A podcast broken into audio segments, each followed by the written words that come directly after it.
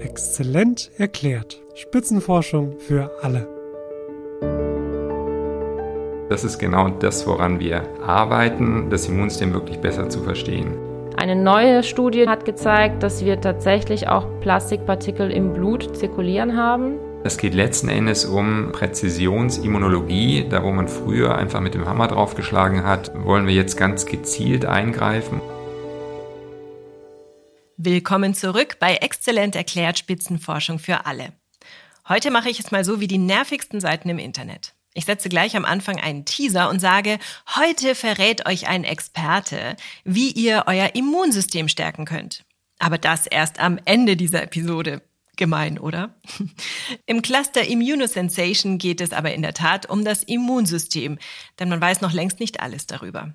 Das Cluster ist das einzige in Deutschland, das den Zuschlag im Bereich Immunologie bekommen hat. Ich habe mit Professor Gunther Hartmann gesprochen, einem der drei Sprecher des Clusters. Neben seiner Funktion als Prodekan für Forschung an der Medizinischen Fakultät der Universität Bonn leitet er das Institut für klinische Chemie und klinische Pharmakologie und ist unter anderem verantwortlich für die labormedizinische Diagnostik am Universitätsklinikum, also für alle Blutproben von Patienten und noch einiges mehr. Ich bin froh, dass er sich kurz Zeit nehmen konnte für unser Interview. Mein zweiter Gesprächsgast ist die Professorin Elvira Mass vom Limes-Institut der Universität Bonn. Mit ihr habe ich über Mikroplastik und die Vererbbarkeit von Übergewicht gesprochen. Also viel unterzubringen in einer Folge. Fangen wir am besten gleich an. Inwieweit hat man denn das Immunsystem des Menschen überhaupt schon verstanden?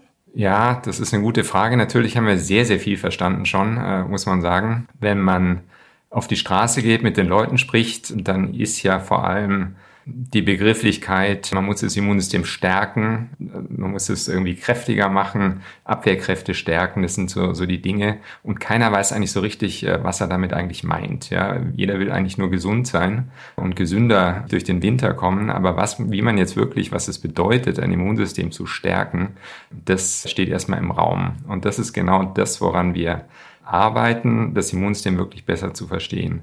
Ich habe in der Recherche gelesen, dass es das angeborene und das erworbene Immunsystem gibt. Können Sie da den Unterschied erklären? Also was man darunter versteht in der Immunologie als ähm, erworbenes Immunsystem, insbesondere zwei Zellarten, nämlich T-Zellen und B-Zellen.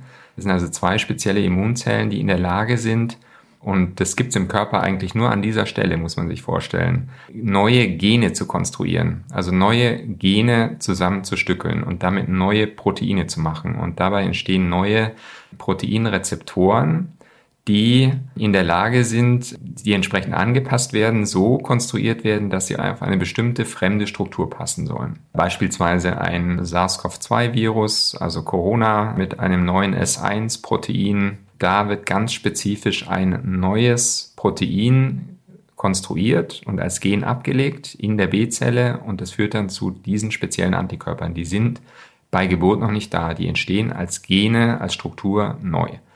Und das angeborene Immunsystem hingegen ist alles, was schon genetisch kodiert ist bei Geburt. Das heißt aber zu dem Vorgang des Erwerbens gehört auch bestimmte Krankheiten durchzumachen, oder? Ja, man hat natürlich T-Zellen und gut, das ist dann ein bisschen schwieriger noch zu verstehen. Die T-Zellen sind natürlich erstmal da, wenn Krankheiten durchgemacht werden, dann entstehen diese Rezeptoren und die Zellen und die werden dann als Gedächtniszellen abgelegt. Sowohl die B-Zellen, die Antikörper machen als Plasmazellen dann, als auch die T-Zellen. Also das ist durchaus richtig. Diese speziellen T-Zellen, die gegen Krankheitserreger gerichtet sind mit ihren Rezeptoren, die entstehen erst beim Kontakt mit Krankheitserregern. Und was ist Immunintelligenz? Ja, intelligent muss das System sein, damit es die richtigen Entscheidungen trifft. Also das äh, System muss erkennen, ob eine Immunreaktion in Gang kommen soll oder nicht. Und ob eine Zelle, zum Beispiel eine T-Zelle mit einem bestimmten Rezeptor in großer Menge hergestellt werden soll oder eben nicht. Das bestimmt dann nämlich die, den Ausgang der Immunreaktion und damit auch den möglicherweise negativen Einfluss auf den Organismus. Das heißt, es müssen die besten Entscheidungen getroffen werden, gerade so viel zu tun, dass der Krankheitserreger verschwindet, aber dass die Substanz des Körpers möglichst wenig äh, dabei geschädigt wird. Und das gelingt in den allermeisten Fällen, aber wir wissen alle, dass wir auch durchaus Krankheiten haben, auch entzündliche Erkrankungen und da kommt es zu Fehlsteuerungen.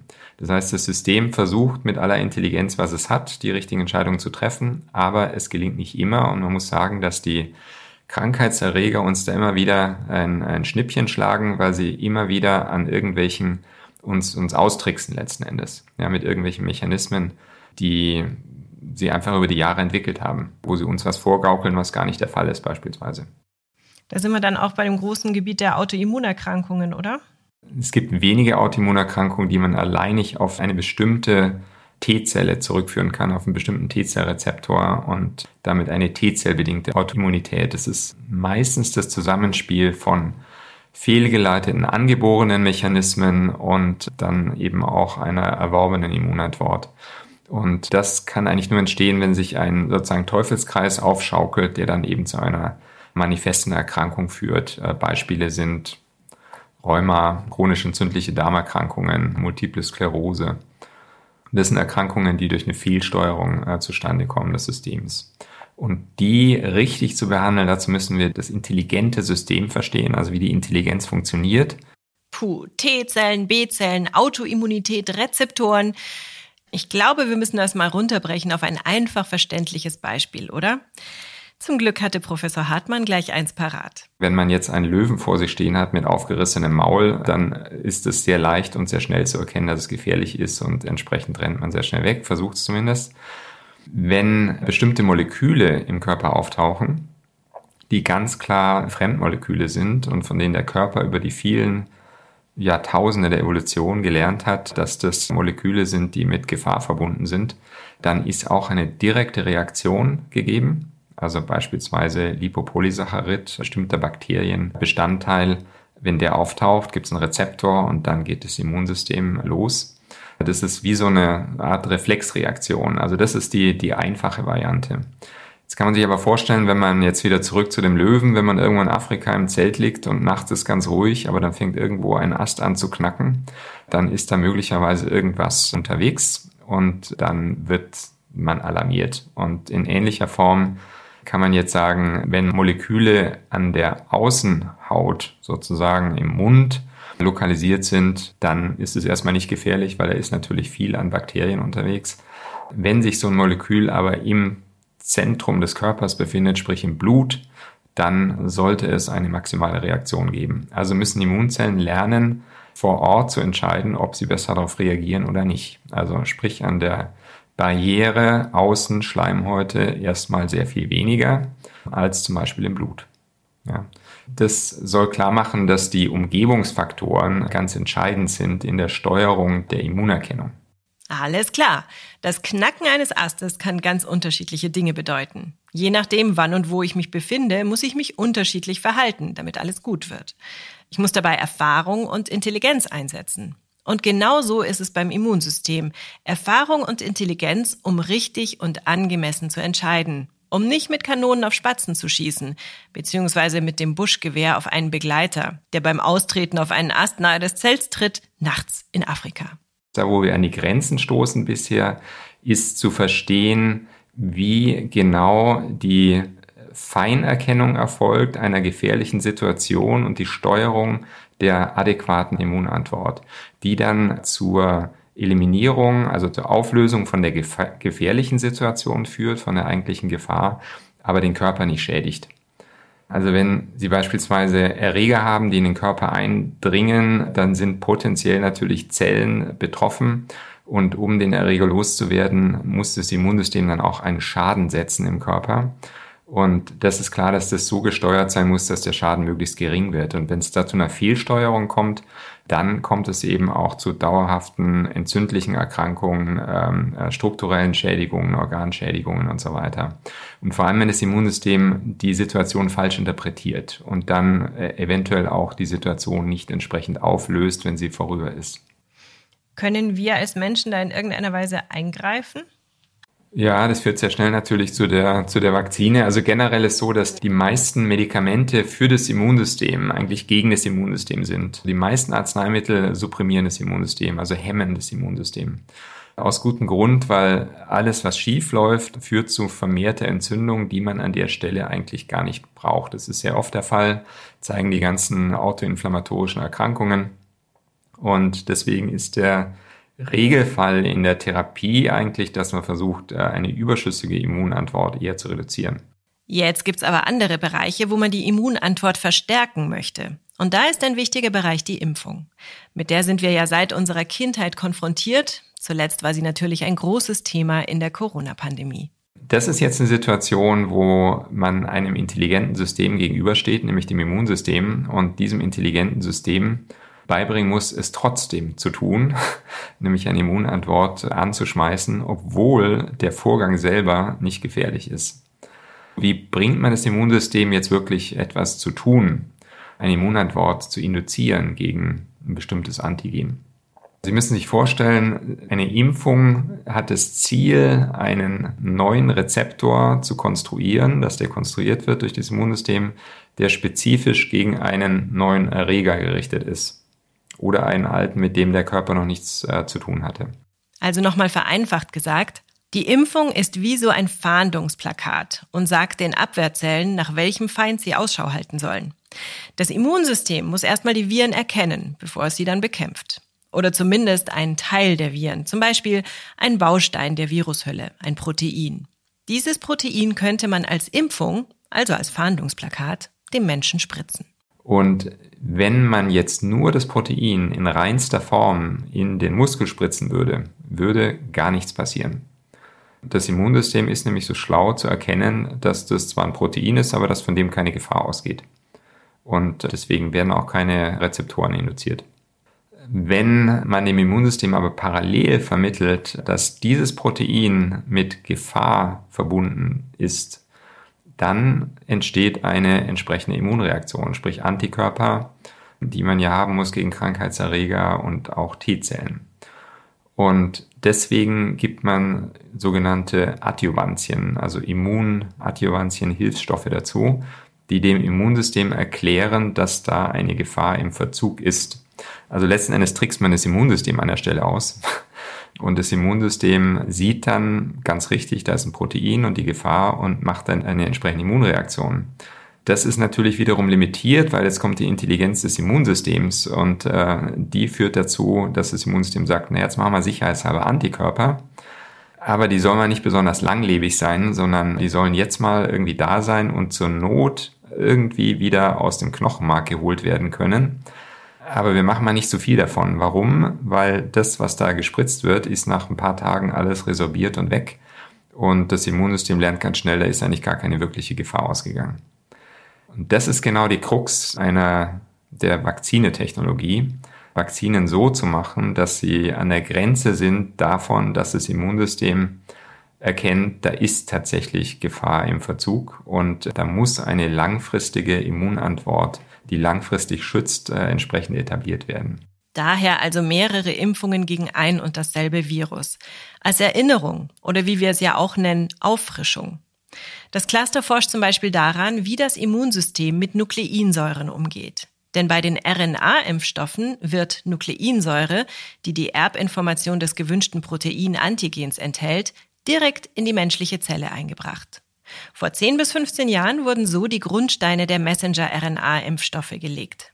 Damals hat man herausgefunden, was man tun muss, damit das Immunsystem diese Nukleinsäure nicht einfach nur erkennt und unschädlich macht, sondern zulässt, dass auch das entsprechende Protein Antigen wirklich gebildet wird. Jetzt perspektivisch aus diesem Feld weiterzugehen, ist natürlich jetzt die Frage, wenn ich so eine Messenger-RNA habe, ist es ein einzelnes RNA-Molekül.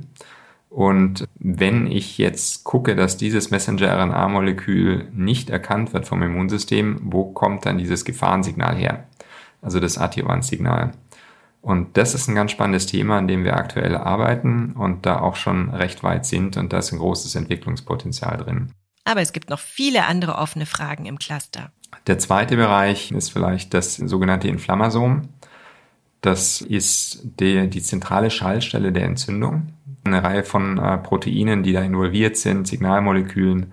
Und da gibt es zentrale Schaltstellen, die identifiziert worden sind. Und wenn man die ausschaltet, dann kann man Entzündungen komplett unterbrechen. Und der dritte Bereich, ich sage Interferonopathien, also Erkrankungen, die auf eine Überreaktion der antiviralen Antwort zurückgehen, also zu viel einer antiviralen Abwehr, einer Virusabwehr. Und äh, die verstehen wir sehr viel besser jetzt, weil wir die Prozesse kennen, die dazu führen und können hier ganz gezielt mit Arzneimitteln diesen Patienten helfen. Sie müssen sich vorstellen, da gibt es genetische Erkrankungen, die dazu führen, im frühen Kindesalter wirklich massive Retardierung. Äh, die Kinder kommen in der Schule nicht zurecht, Verkalkungen im, in den Basalganglien im Gehirn und so weiter. Und diese Erkrankungen, da wissen wir jetzt, wie sie entstehen und wie man sie, dass man sie und wie man sie früh aufhalten kann. Das heißt, wenn man da die richtige Diagnostik trifft, sehr früh, dann kann man sehr früh eingreifen und diese ganzen dramatischen, einschränkenden Krankheitsprozesse unterbrechen. In der Grundlagenforschung geht es also darum, das Immunsystem so gut wie möglich zu verstehen, um es dann gezielt beeinflussen zu können. Es geht letzten Endes um sozusagen Präzisionsimmunologie, da wo man früher einfach mit dem Hammer draufgeschlagen hat, überall Cortison wollen wir jetzt ganz gezielt eingreifen und erst das gezielte Eingreifen wird dann ermöglichen, auch zu aktivieren entsprechend, wo man bisher eigentlich nur mit dem Hammer draufhauen kann, in den Fällen, wo zu viel da ist. Und die Immunisierung, also die Vakzine, der Bereich ist, wo man eben gezielt mal versucht, äh, was anzuschmeißen mit allen Schwierigkeiten, die man da noch hat. Muss ich das so ein bisschen vorstellen wie Präzisionschirurgie, ja, wo man eben dann sehr ins Detail mit dem Mikroskop geht und das ist eben auch dann äh, sehr viel präziser als das, was man bisher hat man gesagt, das ist Entzündung, da geben wir mal Cortison drauf. Und dass da 30 verschiedene Möglichkeiten der Regulation dahinter stecken und es sehr viel besser ist, das zu erkennen und dort entsprechend dann äh, gezielt einzugreifen und alle anderen Prozesse unberührt zu lassen, ist natürlich sehr viel zielführender. Und es geht übrigens nicht nur um die Killerzellen, also die T-Zellen, sondern weit darüber hinaus. Wir schauen auf alle Zellen, weil wir erkannt haben, dass alle Zellen an der Immunantwort beteiligt sind, alle Körperzellen. Also wir haben da wirklich auch mit der Richtung immunsensorisches System nochmal zu einem ganz anderen Verständnis der Immunologie äh, beigetragen. Erkennt man auch daran, dass vor unserem Cluster eigentlich weltweit nicht von Immun sensorischen Rezeptoren gesprochen worden ist und mit unserem Cluster jetzt weltweit in der Literatur dieser Ausdruck wirklich etabliert ist. Ich finde das äh, völlig faszinierend, ähm, was über die Jahre an wirklich grundlegenden Neuigkeiten hier dazugekommen ist. Deswegen begeistert Forschung an der Stelle schon sehr, muss ich sagen. Professorin Elvira Maas schaut sich dagegen ganz bestimmte Zellen in unserem Immunsystem an. Wir erforschen die Immunzelle Makrophage. Die Hauptaufgabe, für die diese Zellen hauptsächlich bekannt sind, ist Fressen. Das heißt, Auffressen von toten Zellen, sterbenden Zellen, von Zelldebris, aber auch in dem Sinne auch von Plastik, was vielleicht in unserem Blut zirkuliert. Und diese Zellen sind ganz wichtig für Organentwicklung und Organhomostase, das heißt, dass unsere Leber zum Beispiel funktioniert oder dass sich unser Gehirn vernünftig entwickelt, dass unsere Neuronen, Synapsen sich gut entwickeln und wir einfach gut funktionieren als Mensch. Ja, diese Zellen sind überall in jedem Organ drin. Und wenn diese Zellen, die Makrophagen nun jetzt beschäftigt sind, damit Plastik aufzufressen, anstatt unsere Organe glücklich zu machen, dann sehen wir das so, dass das zu Krankheiten führen kann. Moment. Unsere Fresszellen sind mit Plastik beschäftigt? Das finde ich äußerst beunruhigend. Wir sind beim Thema Mikroplastik gelandet. Das sind winzige Plastikpartikel. Sie fangen ab 100 Nanometer an und gehen bis 5 Mikrometer. Für uns kaum sichtbar, oder? Ja, die 5 Mikrometer, wenn sie bunt sind, kann man sie vielleicht gerade noch so sehen, aber eigentlich nein. Eigentlich sehen wir das Plastik nicht. Wo entsteht denn Mikroplastik vor allem? Naja, Mikroplastik entsteht vor allem durch Abrieb. Ja, das heißt, wir haben Plastik in der Umwelt, im Meer, wenn das gegen Sand reibt, wenn Sonnenstrahlung auf das Plastik herunterkommt, dann zerfällt das in seine kleinen Bestandteile und deswegen ist es dann auch irgendwann nicht mehr sichtbar. Sind es vor allem die berühmten Flaschen im Meer? Ja, die Flaschen im Meer, klar, das dauert aber natürlich Dekaden, Jahrhunderte, bis dieses Plastik tatsächlich in Mikroplastik zerfällt. Es gibt aber auch Mikroplastik, was auch so als Mikroplastik hergestellt wird. Das heißt, da haben wir auch natürlich in unseren Kosmetikprodukten bisher Zahnpasta, Sonnencremes, das sieht man jetzt immer wieder, dass da drauf sogar steht als Verkaufsmotto ohne Mikroplastik. Das heißt, das, was wir uns vielleicht vor 10, 20 Jahren auf unsere Haut geschmiert haben, hatte noch Mikroplastik, weil das wirklich ein guter Emulgator ist. Das heißt, dass sich das besser verreibt und besser einzieht. Und das hat man jetzt auch erkannt und natürlich alles entfernt, da wir einfach nicht wissen, ob das gefährlich sein kann für uns oder nicht. Wir wissen bislang überhaupt nicht, wie gefährlich Plastik für den menschlichen Körper sein kann. Vieles von dem, was wir aufnehmen, wird natürlich wieder ausgeschieden, aber eben nicht alles. An vielen verschiedenen Stellen im Körper wurde bislang Mikroplastik gefunden. Oder Nanoplastik, das ist noch mal kleiner. Alles unter 100 Nanometer wird so bezeichnet. Diese Teilchen können in unserem Blut und sogar in unserem Gehirn landen. Eine Studie des WWF hat errechnet, dass wir im schlimmsten Fall pro Woche fünf Gramm Plastik zu uns nehmen. Das ist ungefähr eine ganze Kreditkarte. Und das Zeug verteilt sich überall. Im Darm, Richtung Leber, selbst durch die Plazenta. Da gibt es Studien in der Plazenta, dass alles bis 500 Nanometer tatsächlich über die Blutbahn, über die plazentale Barriere in den Embryo hineingehen kann. Das heißt, was dann mit dem Plastik tatsächlich passiert, wissen wir nicht wirklich. Eine neue Studie dieses Jahr hat gezeigt, dass wir tatsächlich auch Plastikpartikel im Blut zirkulieren haben. Das heißt, wenn man das Blut von Menschen untersucht, gibt es auch dort Plastik. Und von da kann es ja überall hingelangen. Und wir arbeiten mit Immunzellen, den sogenannten Makrophagen die ganz bekannt dafür sind, dass sie alles aufnehmen. Die nennen sich auch Riesenfresszellen. Und das ist ja genau die Hypothese, die wir verfolgen, dass diese Zellen, Immunzellen vor allem, dieses Plastik dann aufnehmen und das quasi den Körper säubern in dem Sinne, aber es ist wahrscheinlich auch nicht gut, dass das Plastik in diesen Zellen drin ist. Wenn das Plastik überall in uns drin ist, auch im Gehirn, dann könnte es doch sogar sein, dass es dort Schäden anrichtet, die dann zum Beispiel zu Demenz führen, oder? Naja, das ist die Idee, wie die gerne testen wollen. Das wissen wir heutzutage natürlich noch nicht, weil das Plastik einfach auch noch gar nicht so lange da ist, dass wir sagen können, die heute 80-Jährigen haben Demenz, weil sie vielleicht zu viel Plastik in ihrer Umwelt hatten. Es gibt natürlich schon Anzeichen dafür, dass Partikel, vor allem in der Luft, Reifenabrieb oder wenn man in einer stark verschmutzten Umwelt lebt, dass das dazu führt, dass auch diese Partikel in Gehirnen von diesen Leuten zu finden ist, vermehrt als zum Beispiel von Leuten, die eher auf dem Land wohnen. Das korreliert auf jeden Fall. Ob das aber zur Krankheit führt, das wissen wir nicht. Und wie vorhin schon gesagt wurde, das Mikro- und Nanoplastik findet sich auch in der Plazenta, wird also eventuell auch übertragen auf das ungeborene Kind. Hier sind wir bei einem weiteren sehr spannenden Forschungsthema von Elvira Maas. Es gibt nämlich einen generationsübergreifenden Einfluss auf das Immunsystem. Informationen aus dem Blut der Mutter werden auch über die Plazenta übertragen, zum Beispiel über lösliche bioaktive Moleküle wie Lipide und Zytokine. Diese Moleküle können zu ungewollten Veränderungen in Immunzellen führen. Und sobald diese Immunzellen langlebig sind, sich also schon im Embryo entwickeln, dann aber jahrzehntelang in unseren Geweben verbleiben, wird diese ungewollte Information gespeichert und so an die nächste Generation weitergegeben. Was der Mutter geschieht, geschieht auch dem Kind. Ist die Mutter beispielsweise übergewichtig, kann das auch das Kind später betreffen. Ja, Übergewicht spielt eine sehr große Rolle, auch Untergewicht. Und das sind die ursprünglichen Studien aus dem Hungerwinter damals während des Zweiten Weltkrieges.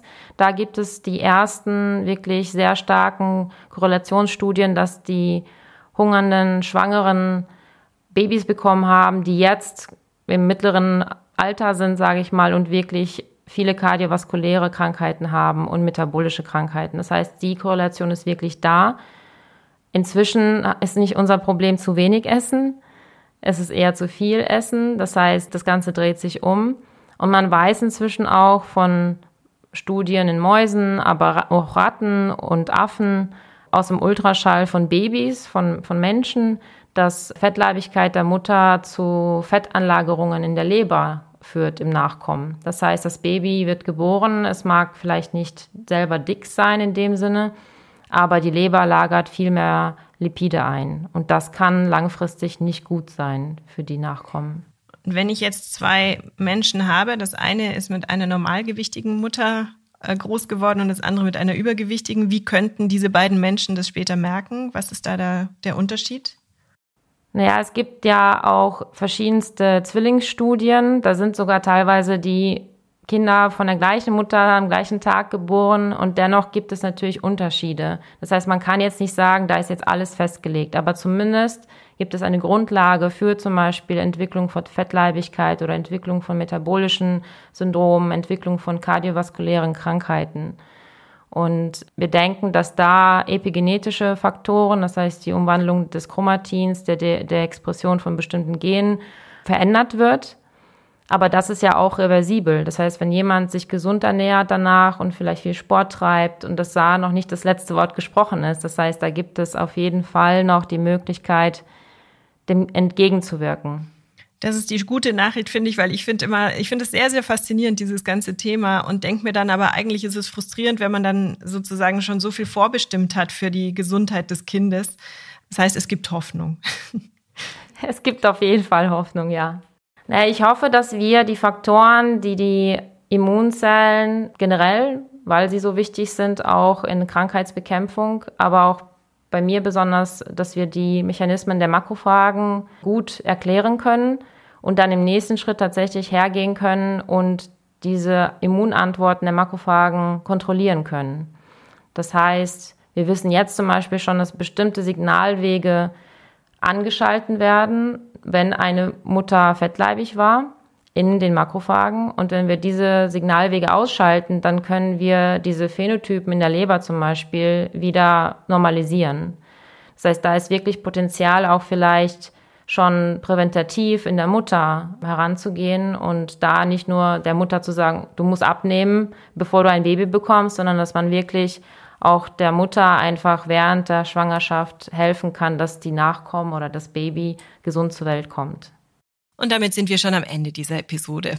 Aber ich habe ja noch diesen Teaser vom Anfang aufzuklären. Wenn Sie jetzt auf einer Party genau mit diesen Sachen konfrontiert werden, was sagen Sie den Leuten, die dann fragen, sagen Sie doch mal, Sie kennen sich aus mit Immunsystem, wie kann ich mein Immunsystem stärken? Naja, Gott, zum einen das, was alle sagen, ne? viel schlafen, gesund leben, gesunde Ernährung, das, äh, das schadet nie, klar kann man das sagen. Aber um das vielleicht zu verdeutlichen, was es eigentlich geht, ist äh, das Hintergrundrauschen zu minimieren. Also wenn Sie ungesund leben, dann wissen wir heute, dass ein zu viel an Ernährung, zu viel Zucker und Fett und so weiter dazu führt, dass das Immunsystem in ein Grundrauschen kommt. Und das können sich als jetzt auch, äh, hier geht es ja auch um Akustik und äh, Verständnis. Und wir haben hier einen Raum, wo überhaupt kein Grundrauschen ist, wo man also alles gut verstehen kann.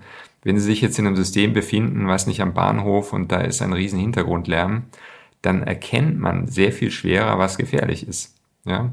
Deswegen tun sich auch die Taschendiebe im Bahnhof leichter als jetzt hier in so einem Aufnahmeraum.